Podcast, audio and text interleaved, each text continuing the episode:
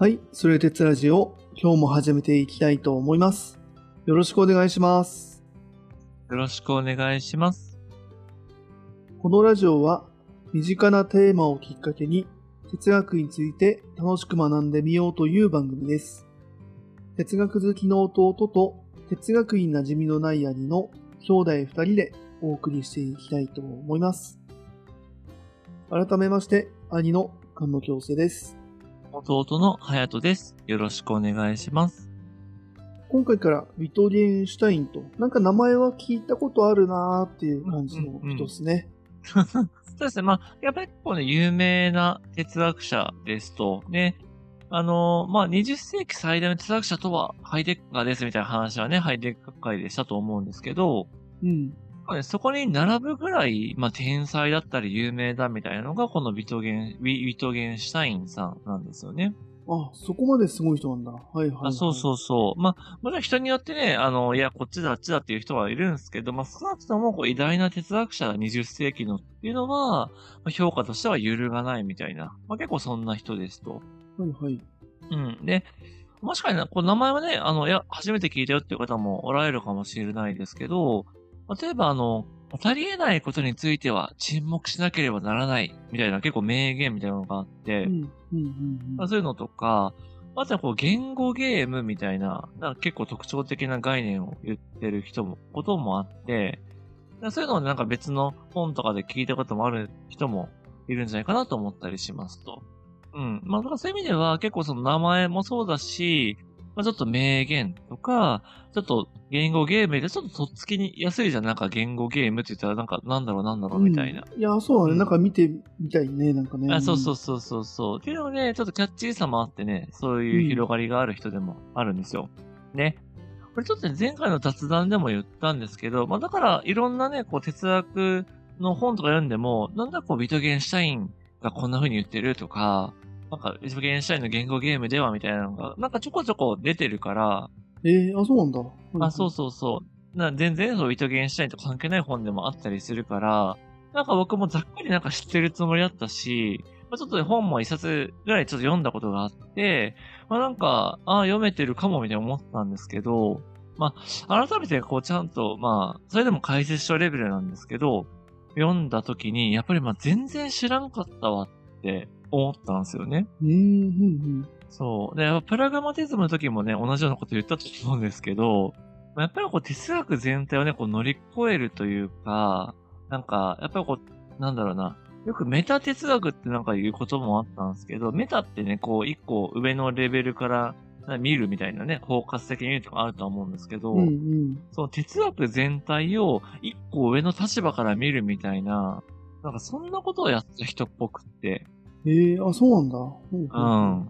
そう。でもそもそもなんか哲学自体がさ、なんかね、それも前回雑談で言ったけど、ちょっとさ、日常から離れたというか、それを一個上から見てる感じするじゃないですか。うん、うん、うん、なんかそれをさらに上から見ると何よみたいな 感じで、まあなんかいや、すごい、やっぱすごい人なんだなとか、まだちょっと僕も台本ね、これ作り途中で、ちゃんと全部理解もちろんしてるわけではないんですけど、やっぱ、もう今からなんかこの人、すげえな、みたいなことをね、結構感じながら今読んでるんですよね。うん。なるほどだけど、うなんかさ、うあの、哲学ってなんか乗り越えられすぎじゃない？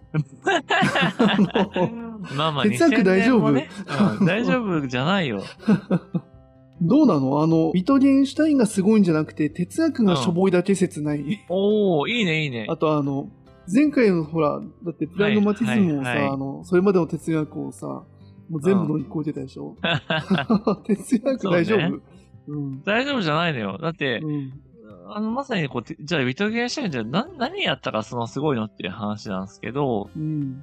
なんか一個目はね、その、言葉とかさ、あの、この、それでラジオもよくあるじゃないですか。やっぱ言葉ってすごいよねとか、うんうん言葉の構造がとかって言うと思うんですけど、うん。まあ結構それを分析してのを通じて、これまでの哲学、要はその2000年ぐらい続いてきた西洋哲学がやってきたことって、もうほとんどが疑似問題。まあ、要は本当は問題じゃないことを、まあ、ただただ言葉の使用上のなんか混乱とか、そういうので、なんか論してるだけなんだ。そういうので生じてるものなんだっていう風に、まあ、結構見出したみたいなのが、一個目にやったすごい、すごいことなんですよね。あ、そうなんだ。あ例えばだけど、プラトンのイデア自体が、イデア自体が、その、さらに本当のイデアがあったぐらいの、あの、それ自体がそうね写し絵だったぐらいの話をし始めてるみたいな。思ってると、そのイデアとか言ってるけど、いや、それって結局何も言ってねえじゃん。みたいな感じかな。ああ、なるほど。そもそうも。ん。そもそも。あかなり、かなりそもそもで攻めてきたね。かなり、はいはいはいかなりそもそも。そうそうそう。だから、そのプラガマディズムで心理があるっていうのにないじゃんみたいなこと言ったんだけど、ウィトゲンシュタインは、まあ、ちょっとこれすごくざっくりだから、あの、まあ、これからちゃんと伝えていこうと思うんですけど、その要はイデアがあるとかないとか、その心理があるとかないとかっていうのも、それ結局言葉の問題だから、何も言ってないよ。そもそも言葉の使い方は間違ってるだけだよ、みたいな。うん。マジか。思考のエラーだよ、みたいな。うん。おお。みたいなのを言ったのが、一つ目の本である論理哲学論考っていう本があって、怖っ 怖いね。すごいね。言葉の使い方間違ってます。操れてないですよ、と、あなたたちは。そうそうそうそう、そうやばいねそもそも操るとか何言ってんすかみたいな。言葉ってそんなもんじゃないっすよ、みたいな。おお。うん。そう言ったのが、あの、まあ、一個目ね。うんうんなんかもう哲学ダメじゃんっていうのは兄貴がまさに言った通りうん。なんですよ。まあ哲学どころじゃないね。ねうんそうそうそう言葉使えてないじゃんって話をそもそもされてると。そうそうそうそう。うん。はいはい、恐ろしい。が1個目で、そう。で、じゃあ2個目は、その、言葉、じゃあやっぱり言葉っていうものをかなりね、具体的にこう見ていくんだけど、うんうん。その言葉っていうのは決してね、その、なんか明確な構造を持つとか、やっぱ言葉ってすごく論理的だとかロジカルだみたいなことを、結局ロジカルにどう言葉を使うかっていうのはあるんだけど、いや、もうそんなことはどうやっても無理で、すごく曖昧なものなんだと。はいはいはい。そう。で、むしろそこにちゃんと意義を見出そうぜっていうのが二つ目に言ったことで、これが、あの、主張、二つ目のね、主張って言われてる哲学探求っていう本で言う、まあ、言ったことって一言では言えないよっていうのもそもそもあるんですけど、うんうんうんうん。まあ、めちゃめちゃざっくり、なんだろうな、言えとしたらそんな感じになるんですよね。うんなるほど。まあ、うん。本当にあれだね。じゃあ、それまでの哲学が、まあ、うん言葉になされてるでしょ？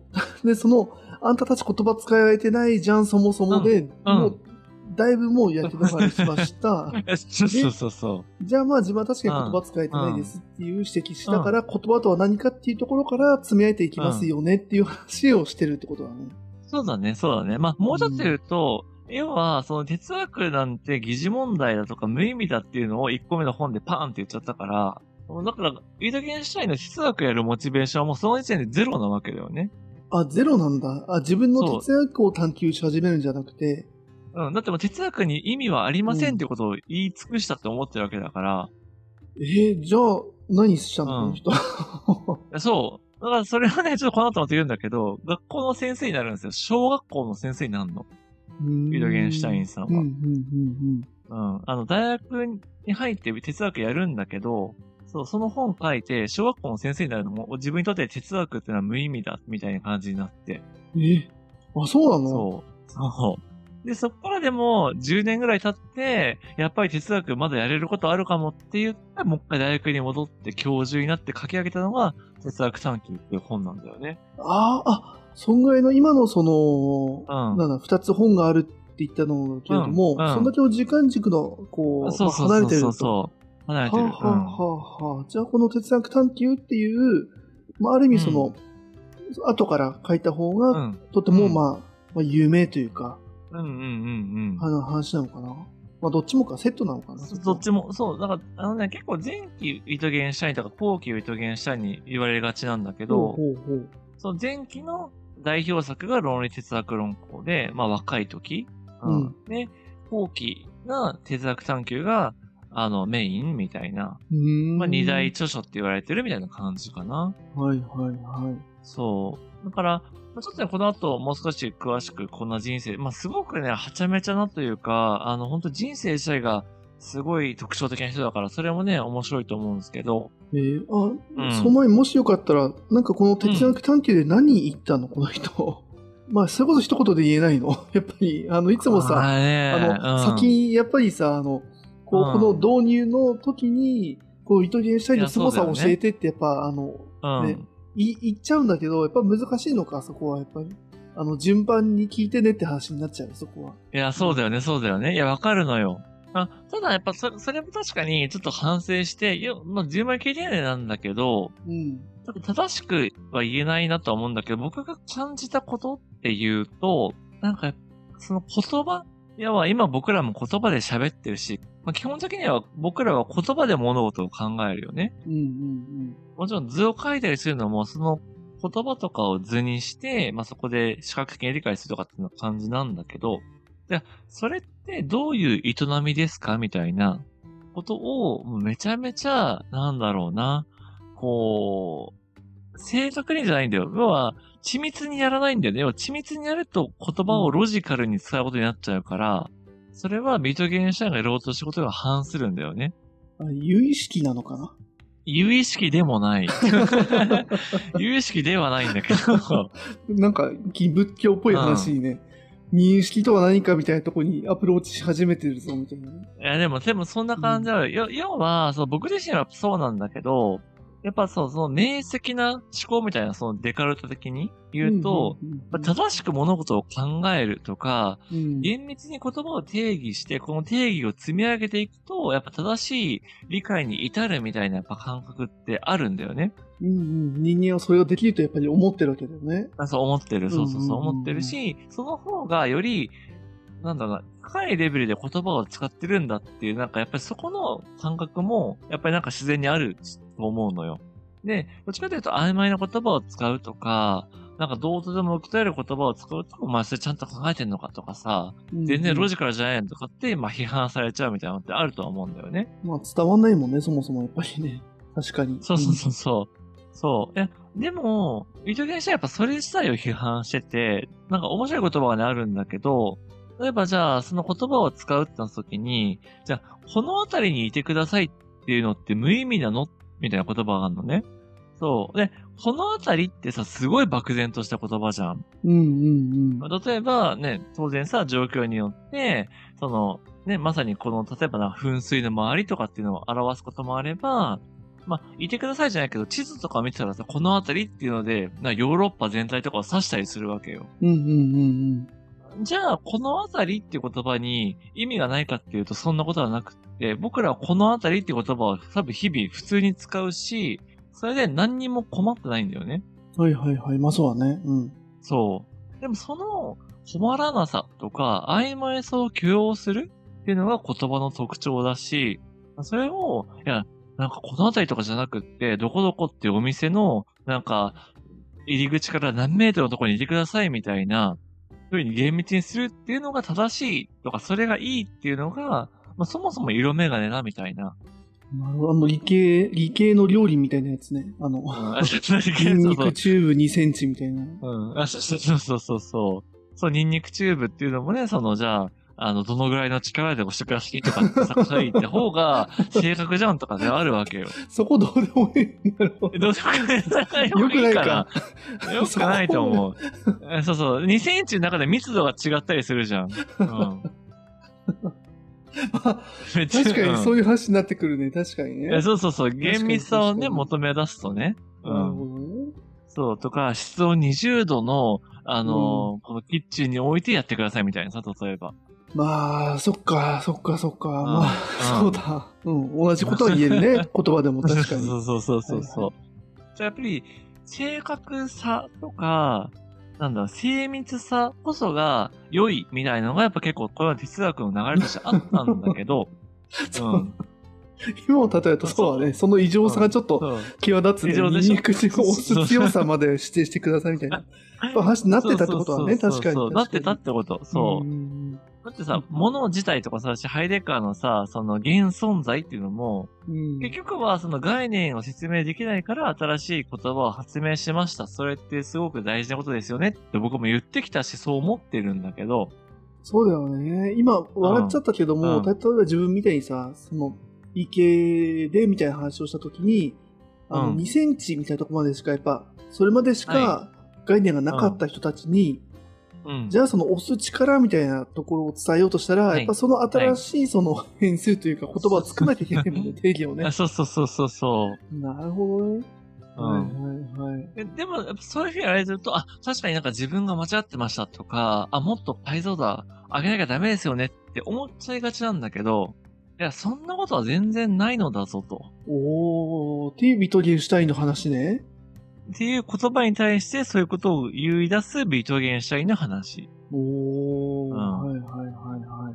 そう。だから、めちゃめちゃ面白いというか、その、ある種、でも確か兄貴はちょっと東洋っぽいかもねって言ったのはそうで、やっぱ言葉という曖昧なものを、その言葉自体で説明とすしようとするから、それはもう難しいわけよ。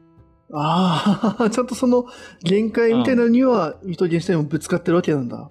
使ってってか、いそれをもう、あのね、解き尽くしたのが、論理哲学論考なんだよね、まず。おー、あ、はいすごいね。へえ。そう。その限界を定めましたっていうのは、だから、語り得ること、言葉とか、そういうもので語り得るものはこれだ。で、語り得ないものは、ここだからここに限界という線を言って引きましょう。みたいな感覚。まあ、そう、そうではないんだけど言ってることは。でも、そういうふうにも受け取れる感じではあるんだよね。うん。語り得ること、語り得ないことっていう。うん。あそこを乗り越えたっていうよりは、まずここに限界がありますよねっていう話をしてるってわけだね、それで。あ、そうそうそうそうそう。はいはいはい論理哲学論考って本ではね。うんうんううんん。でもそれをさらに超えて、いやいやもうちょっと違う発想とか、捉え方がありましたわ、みたいなのが、まあ、哲学探求っていうその後期の本なんだよね。はあ、ああ、なるほどなるほど。あ、うんちょっ、となんかやったことうん。っうん、うん。ていうのうん見えてきた気がする。はいはいはい。そうそうそうう。んだから、あの、いや、僕もその、正直、ビトゲンシュタインの凄さをちゃんと伝えきれる自信は今はまだなくて、はいはいはい 第1回の時点でね。う。うんん。あの、なんだろうな。もしかしたら聞く人によっては、いや、あんまりにも当たり前じゃんとか、まあ、それちょっと面白いけど、それ哲学だもんっていうなるかもしれないんだけど、いや、でも、はいはいはいそれって、すごい深みがある、なる、なるのかな？何何何語で言おうとしたの今？合うのかな？みたいになってた。何語なの？いや、それは、いや、だから僕自身が、いや、ビトゲンション読んで、いや、もう本当にすごいの、この人ってやっぱり言ってるわけじゃないのよ。要は、すごいって言ってる人の本を読んで、あ間接的に、すごいと言ってるからすごいのだみたいな感じに、今はまだなっちゃってるから、まだ言わされてる感があるとね。まだ言わされて感がある。し、自分自身としてない、まだ持ってないんだけど、でも、やっぱりすごそうだっていう感覚はあるから、うんうんうんそれを、まあ、伝えたい、伝えていきたいっていうのが今回の僕の、まあ、テーマでもあるという感じですね。うん。はいはい、まあね、ちょっとね、収録がね、まあ、自転車操業だから、あれだもんね、台本作りながらだっていう、勉強しながらだっていうね、この制約があるとそう。です。そうです。まあでも、あの、なんだろうな。そういう、これまででやっぱり哲学者とかね、紹介してきたものとは違うぞっていう感覚は持ってはいるから、そこをね、しっかりお伝えしていきたいっていうような感じですね。はいはい、なるほど。いやーありがとうございます。なんとなくこう、うん、全体像というかね、うん、見えてきた気がする。まなんとなくね、こんなことを言おうと、これからしてるんだっていうのはね、あると思うんですけど、まあ、じゃあどうしてね、そんなことを考えるに、まあ、至ったのかというか、まあ、ちょっとね、まあ、これまで、まあ、それこそ、人柄とかね、経歴みたいなものをね、ちょっと第1回らしくお伝えしていこうかなというふうに思っておりますと。はいはいはい。で、さっきも言ったようにね、結構ね、波乱万丈、まあ、すごい、なんだろうな、人によっては、あの、鬼人みたいに言う人もいるみたいなんだけど、うーん、うん。っていうね、人生なので、まあ、それはそれですごく面白いんですけど、まあ、まずね、こう、糸源シェンがじゃあどこでいつ生まれましたかっていうと、えっ、と、1889年ですね。の、えっ、と、オーストリアの首都ウィーンに生まれますと。で、前回ね、プログラマティズムでお伝えした、まあ、パースとかジェームズがね、だいたい1840年とかなので、まあ、50年近い差がある、まあ、一世代、二世代、まあ、後の人みたいな感じですと。で、えっとね、家族構成的にはお父さんがね、すごい実業家で、めちゃめちゃこう、なんだ、こう、財を成した人みたいな感じで、そうでお母さんはどちらかというと、こう、ね、信仰心の熱い、まあ、芸術肌、芸術肌みたいな感じで、まあ、絵に描いたような、この上流家庭の、まあ、ご両親みたいな感じなんですよ。うんうんで、ウィトゲンシュタイン自体は、まあ、8人兄弟の末っ子で、そう、あの、まあ、生まれてるんですよ。で、まあ、そのね、本当にウィーン、まあ、その、オーストリアの首都ウィーンの、まあ、大豪邸に住んでたらしくって、あの、本当に、まあ、有名な芸術家でも、ロダンとかさ、ブラームスみたいな、もう超有名なね、一流の芸術家が、まあ、出入りしてましたみたいな。その、いわゆるパトロン的に支援してたんだろうね。うんうんうん。まあそういうね、うんその社交界の上流階級。そうそうそう。はいはいはい。上掛けでしたみたいな感じだったんで、まあまあ、そうやった聞いたらね、もうなんか超一流の教育を受けてね、バラ色でみたいな感じのイメージなんですけど、まあなんかね、哲哲学者あるあるで、まあそんなことはなくって、まあ当時のね、オーストリア自体が結構暗い雰囲気というか、あったらしいんですけど、8人のうち、まあ4人のね、お兄さんがいて5人の、あの、男兄弟なんだけど、その4人の兄のうち3人がね、自殺してるらしいんですよ。そう。で、ウィトゲンシュタイン自身も結構ね、その、常になんか自殺、なんかするかしないかみたいな、こう人生だったりとか、まあ、相手に周囲から気候と言われるような報道とかも結構やってますみたいな人だったらしいんだよね。うんうんうん。まあまあ、それはね、多分ね、幸せで、ぬくぬく育ったら哲学者なんかならんみたいな話もあるとは思うんですけど、うんうん。まあ、なかなか、でもまあ、にしてもそうだね。大変、大変とそ、いううか。まあ結構壮絶なね、ううんん。そう、まあ、もうそうしてて、で、まあただやっぱその哲学的なセンスでは結構本物で、その23歳で、まあ普通にけ、普通にというかね、このケンブリッジ大学に入るので、その年齢次第はしたとは思うんですけど、さっき言った論理哲学論考要は、もうこれまでの哲学の問題はほとんど疑似問題だみたいなことを自分は解き尽くしたぞって言ったのが、その入学から5年後 ?6 年後かなの2000、えっ、と、29歳の時。おおはいはいはい。そう。なのでもう20代でもそれだけの歴史に残る本っていうのを書き上げちゃうんだよね。おおすごいね。うんうんうん、そう。で、しかもね、この間、そのケンブリッジ大学入るんですけど、で、大学で黙々と別に研究したわけじゃなくって、当時第一次世界大戦、オーストリアはもう本当にげ、あの、なんだろうな、中心地だよね。あったんで、その志願兵として従軍して、なんかね、めっちゃ功績上げたんだって。へえ、そうなんだ。うんうんうん。そう。なんか、あの、もう危機的な状況を、なんか、覆したというか、なんかこう乗り越えたみたいな感じで、その士官レベルでの最高勲章とかをなんかもらってますみたいな。へえ、はいはいはい。そう。っていうのは20代で過ごしてるんだよね。で、じゃ、これもさ、じゃあそのね、20代でそんなね、すごい本を書いて、これ当時からすごいって言われてて、で、もうなんかね、従軍して最高勲章をもらって、なんか華々しい人生だみたいな感じかというと、もうそれもまた全然違って、要は、オーストリアって負けちゃうんですよね、その第一次世界大戦で。まあ、当時はオーストリア・ハンガリー帝国だったんだけど、それを、まあ、いわゆる解散させられちゃって、で、その、ウィトゲンシュタイン自体も捕虜になりますと。ね、そこからね、生還した時の気持ちはじゃあどうかっていうと、要は、いや、帰れたらよかった、みたいな感じじゃなくって、もう疲れ果ててるよ。捕虜生活、長い捕虜生活で疲れ果ててるし、もうなんか自分がやろうとした、その論理哲学論考っていう哲学を乗り越えとかもやっちゃってるし、だからもうなんか、何したらいいのしかもなんかね、そのエピソード的には、その終戦の直前に、なんかいわゆるこう大切な愛する人も亡くしてる、事故で亡くしてるとかってことらしいんですよ。うんうん多分なんか一体これからの人生、自分は何にして生きていったらいいのかみたいな。戦争も終わって、もう負けちゃって、国も負けちゃったし、でも自分がやるべきことはもうやったと思ってるし、で愛する人も亡くしても、実際手紙の中では、なんかもう私の人生っていうのは本当にね、こう無意味になってしまって、もう余計なエピソードから成り立ってるに過ぎないみたいな、なんかそんな言葉をね、書いて送ったみたいな話もあるぐらいなんですよ。えーまあ30前ぐらいでそういう、そうそうそうそう、で心境に。はいはいはいうんうんうん。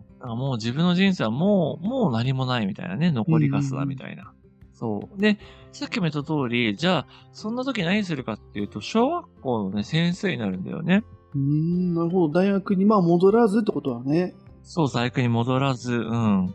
でこれにはね、結構やっぱりお姉さんというか家族とかもね、結構驚きで、いや、せっかくそのね、大学に行って哲学とかやってるのに、なんでその小学校教師なんていう、まあ言う、まあ言う、ごめんなさい、聞いてる方にいらっしゃったらあれですけど、当時出たらちょっとつまらない仕事うん、あ、そうなんだ、当時。そうなんだ、ね。そうそうそう。いわばもう精精密機器で木箱を直すようなものだみたいなことを言われたらしいんですけど、そうそう、専門的な知識とか身につけて、なんであえてその小学校とか行くんだみたいなね。はいはいはいはい。そう、別に、それはもう当時の多分価値観としてあったんだろうね。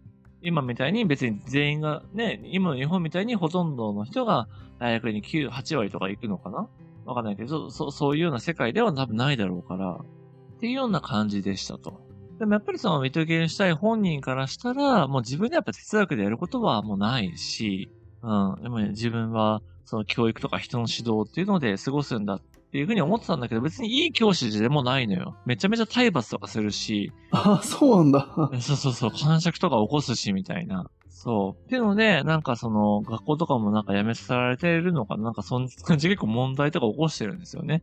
そう気象とかやっぱちょっと荒いというか、し、まあ、多分そう、躁鬱みたいな感じもあったんじゃないかな。精神的にね。うん。あ、そうなんだね。そのまま、あの、こう、のんびりと過ごしてましたって感じじゃないんだね。じゃない。そうそうそうそうそう。まあ別に教師としても別にいい教師でもなく、うん、自分はダメな教師だっていうふうに打ちひじがれるみたいな。ああ、はあはあはあ。そうそうそう。結構そんな感じもありましたよと。で、まあ、そういう意味では、まあちょっとフラフラというかね、そういうふうに過ごしてたんだけれども、やっぱり10年ぐらいかけてね、改めて、やっぱりちょっとこう哲学の世界に戻ろうかみたいな。自分にまだできることがあるんじゃなかろうかみたいなね、話を、まあ、決意しまして、そう。で、もう周囲はもう、ビートゲンシュタインは天才だみたいなことに、もうなんかもう思ってるから、ちょっと大学戻ろうかみたいな相談をしたら、あ、もういいよいいよと。学位とかも当時は持ってないんだけど、その論理哲学論考っていう本もあるし、もうそれでもう十分だと博士号にもう足りるよねっていうので、そう、なんか通っちゃうんだよね。えー、あ、そうなんだ。もう、教うん。教授レどうぞベルに。どうぞと。へえ。そうそうそう。戻ってきてくださいと。うん。で、講師として、まあ、過ごして、まあ、教教授になるのは言ってもね、ちょっと、まあ、遅いというか、まあ、その戻ってからさらに10年後の、まあ、50歳ぐらいで、まあ、教授職についていると。まあでも普通教授なんてさ、そのね、それこそコツコツコツコツね、大学行って大学院行って、その資格取って論文書いて、まあ、やっと晴れてなるものだから、まあこうね、従軍して大学いないとかさ、その小学校の先生になって10年間ぐらい別にアカデミックから離れてるとか、まあそういうことから考えるとやっぱりちょっと異例っていうような感じなんだよね。なので、まあ結構やっぱ当時からも哲学の天才みたいなそういう意味をっていうのは持ってるような人でしたと。で、えっと、哲学、まあその後ね、その哲学の教授として、まあ授業とか、まあ本を書いたりというので励んでいって、まあただ結構亡くなったのが早いというか、えっと、62歳で1951年に亡くなりますと。うーん、ああ、そうなんだ。うん。まあだからね、まあ当時の寿命水準からするともしかしたらね、もうあと10年生きたら、まあどんな本書いたんだみたいな話あるかもしれないんですけど、まあさっきも言ったその哲学探求っていうそその後期で主張って言われてるものは、えっ、と、彼のね、死んだ2年後、なんか1953年に出版されたらしいんですよね。で、ささっき言った通り、やっぱその言葉っていうものの捉え方がそもそも違うっていうか、なんだろうな。その厳密に書くみたいな世界ではないから、そんで独特な書かれ方とか内容で、もう専門の研究者ですら、まあ、そのね、あの全貌をやっぱりこう手短にまとめられるみたいなもんじゃないし、そもそもその流れに沿って体験しなきゃいけない本なんだみたいに書いてたりするんですよ。ああ、そうなんだ。すいませんでした。それを最初全部教えてとかって。いやいやいやいや へえ、そうなんだ。だからもうそれはやっぱり無理なんだけど、まあでもなんかこう、まあ僕の感じたことはこうですとは言えるみたいなうんうんうんうん。感じですと。で、やっぱりその、まあそもそも普通に言葉を正しく積み上げれば理解するみたいな、そういう世界観を超えてるというか批判してるわけだから、まあ、そりゃそうなんだよね。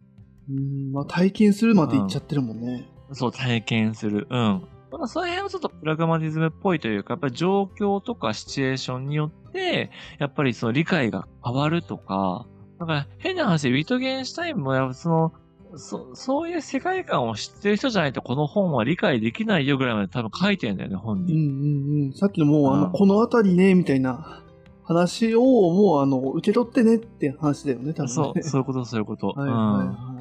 はそうです。なので、まあそういう意味ではやっぱりね、ちょっとこの、すごい、要は、じゃあ僕がそれをすごいって言おうとするっていうと、僕の理解でしか要は言えませんって感じになっちゃうから、要はやっぱ読んでる人とか伝える人の力量は問われるわけだよね。ああ、はい。なるほどね。まあ体験しない、みんな体験しろよって話になっちゃうってことだ。遊びに体験しろだから、だから正直その体験できる人間の器がやっぱ求められるわけだから、正直僕がどこまで伝えるかっていうのはあるんですけど、まあね、当然ありがたい解説書もあるし、ね、それこそさっき言ったような30年研究した人の、まあ、言ってることはあるから、もうそういうのに乗っからせていただいて、もう今回ちょっとお伝えしていきましょうと。はいはい。ありがたいです。うん、うん。いや、本当にね。そういう感じでございますと。そう。で、まあ、改めてね、じゃあやっぱりその面白ポイントというか、やっぱりビクトリアンシュタイン何か過ごそうかって話なんだけれども、やっぱりこう言葉っていうのはここまで、まあ分析できるのかとか、そこになんか疑いをちゃんと持って気づけるのかみたいな話なんだよね。さっき言ったような、じゃあこのあたりって普通に使うけど、それってどういう、なんだろうな、言葉の働きから成り立ってるんですかみたいな話もそうだし、うん、それって哲学的な、その、いわゆる厳密な言葉とは違うけど、そこの違いってどんな意味があるんですか？とか、普通そこにさ、やっぱり疑問を持たないわけだよね。いやー、そうだね。うん。なんかお互いそれでコミュニケーションだったりとか、伝わってるってやっぱ思っ、伝えられるとも思っちゃうもんね。うん、思っちゃうし、まあ、あと、ね、これちょっとまたちゃんと言うと思うんですけど、例えばその言葉の話をするときにさ、よくリンゴって出てくるじゃない？で、そのリンゴって言葉を考えるときに、僕らはさ、その世の中にリンゴがあって、これはリンゴだよとか、あれもリンゴだよとか、これはみかんだよっていう風にして、やっぱ言葉を覚えていくと思うし、やっぱ言葉ってそういう働きは世の中にあるものを、あの、指し示すのが言葉だっていうふうに理解してるわけだよね。はいはい。まあ分けていくっていうね。うんうん、うん。そう。だから、僕は、僕らはそのリンゴに、を見て、これはリンゴですって言ったら、リンゴという言葉を理解したって思ってるんだけど、ビトリアインはそうじゃないよねってことを言うんだよね。うーん、わからん。はい。そうそうそう。はい。で実はリンゴを理解するためには、そもそもリンゴっていうものが、なんだろうな、その抽象的なものではないっていうような理解とか、それが例えば食べ物であるとか、なんだろう、みかんっていうものとは違うとかっていういろんなことと本当は関連して、リンゴっていう言葉を僕らは捉えたりしている。だから、リンゴとは目の前の赤い丸いものの一対一対応で名札をつけていくようなものなんじゃなくって、やっぱり言葉っていう広い仕組みの中で、その網の目の中でリンゴというものを理解しているんだっていうのが、まず一個やっぱ違う考え方なんだよね。でただこれって言うとちょっと構造主義っぽく感じるんだけど、そことも違うんだよね。ビトゲンシュタインが言おうとしてることって。うん、あ、そうなんだ。構造主義っぽく感じなかったけどね。不勉強で感じられなかったけれども、そうなんだ。いやいやいやそう。感じる、感じるんですけど、うん。そう。で、ただちょっとそ、じゃあ何が違うのかとか、どう違うのかっていうのはちょっと僕は今まだクリアに言えないので、はい。それを、まあ第2回以降、あの、論理哲学論考の話とか、その、哲学探求の話とかを踏まえながら、一緒にね、僕も皆さんにも、兄貴とかにお伝えしながら、ちょっと理解を深めていきたいし、皆さんにも楽しんでいただきたいなっていうのが今回やろうとしていることでございますと。はいはい。いや、面白そうだね。その哲学もそうだしね、うん今回そのうん言葉みたいなもの、結構やっぱそも,、うんそもそもの、そもそもまで踏み込んでる感じで、ね、哲学って言われるとさ、ちょっとやっぱり難しい。構えちゃうけど、言葉って言われるとさ、うん。なんか使えてる気になってるから、あの、またそうだよね、そうだよね。そうそう、身近な感じするね。なんか哲学。確かにねね、やっぱそこのね、普段使えてると思ってるからこそ、やっぱ驚きとか発見もね、感じやすいと思うんで、うん。ぜひね、そこを、あの、楽しくお話ししていきたいなという感じですね。うん。了解しました。じゃあちょっとね、まあ難しそうという意味ではね、ちょっと身構えちゃうけれども、ビトゲンシュタインがね、どんなことを、まあそもそもね、哲学うん。は、あの、無意味であると いう話を多分、まあ、無意味、次回はねそうだね。二次問題であるかな。うん二。次問題である。そう。はい。あ、ごめんね。ちょっと一個だけ。うん。あのね、あの、もし、その、なんだろう、時間があるとか、ちょっと興味あるぞっていう方はですね、あの、論理哲学論考っていう本、多分、あの、図書館とか、あの、ちょっと大きな本屋なら多分、あの、絶対あると思うのです。ですね。うんうんこ。れぜひちょっと一回パラパラめくってみていただきたいんですよ。なんでかっていうと、よ、読まなくていいんで、あの、構成だけ見てほしいんですけど、あのね、めちゃめちゃちょっとね、面くらいの構成をしてて、なんか、本で何かを説明するっていうよりは、本当に数式みたいな感じなんだよね。数式で1の1、これこれである。1の1の1、これこれである。1の1の2、こうこうこうであるみたいな感じで書いてあって、すごいね、不思議な感じがすると思うんですよね。ああ、そうなんだ。うんうんうん。うん。